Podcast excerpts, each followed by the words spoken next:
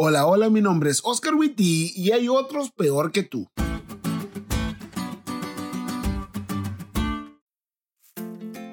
¿Alguna vez te has puesto a pensar que lo que te está pasando a vos no le ha pasado nunca a nadie? Es fácil llegar a esas conclusiones cuando estamos centrados en nosotros mismos. Y mira que a veces estamos demasiado tiempo centrados en nosotros mismos. Pero basta con ver hacia afuera y darte cuenta que por muy difícil que sea lo que enfrentamos, hay otros que están enfrentando algo peor. Por ejemplo, si te lamentas por comer los días seguidos lo mismo porque no hay plata, hay gente que no tiene que comer. Si te lamentas porque uno de tus zapatos ya está por romperse, hay personas que andan descalzas.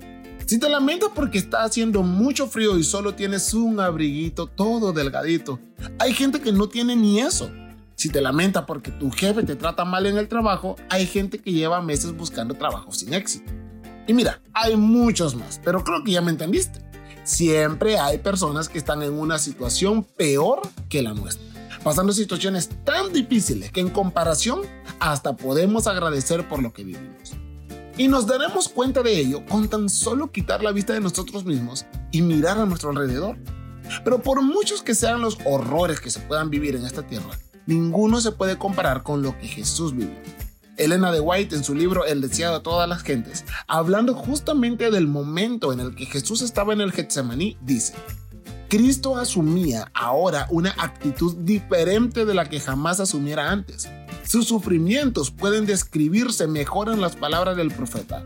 Levántate, o oh espada, contra el pastor y contra el hombre compañero mío, dice Jehová de los ejércitos. Zacarías 13:7 como sustituto y garante del hombre pecador. Cristo estaba sufriendo bajo la justicia divina, veía lo que significaba la justicia. Hasta entonces había obrado como intercesor por otros, ahora anhelaba tener un intercesor para sí. Por muy difíciles que las cosas se hayan puesto en mi vida, siempre he podido orar y sé que Dios me escucha y ayuda. Pero en el peor momento de Jesús, no hubo respuesta.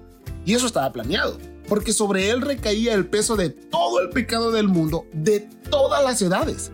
Y eso me hace pensar en dos cosas. Número uno, ¿cómo me ama Jesús? Que a pesar de saber lo que le venía, con tal de que yo me salvara, estuvo dispuesto a sufrirlo. Y número dos, Él sí puede entenderme. Porque a pesar de que las cosas no estén bien en mi vida, Dios ya pasó por eso y está allí para auxiliarme.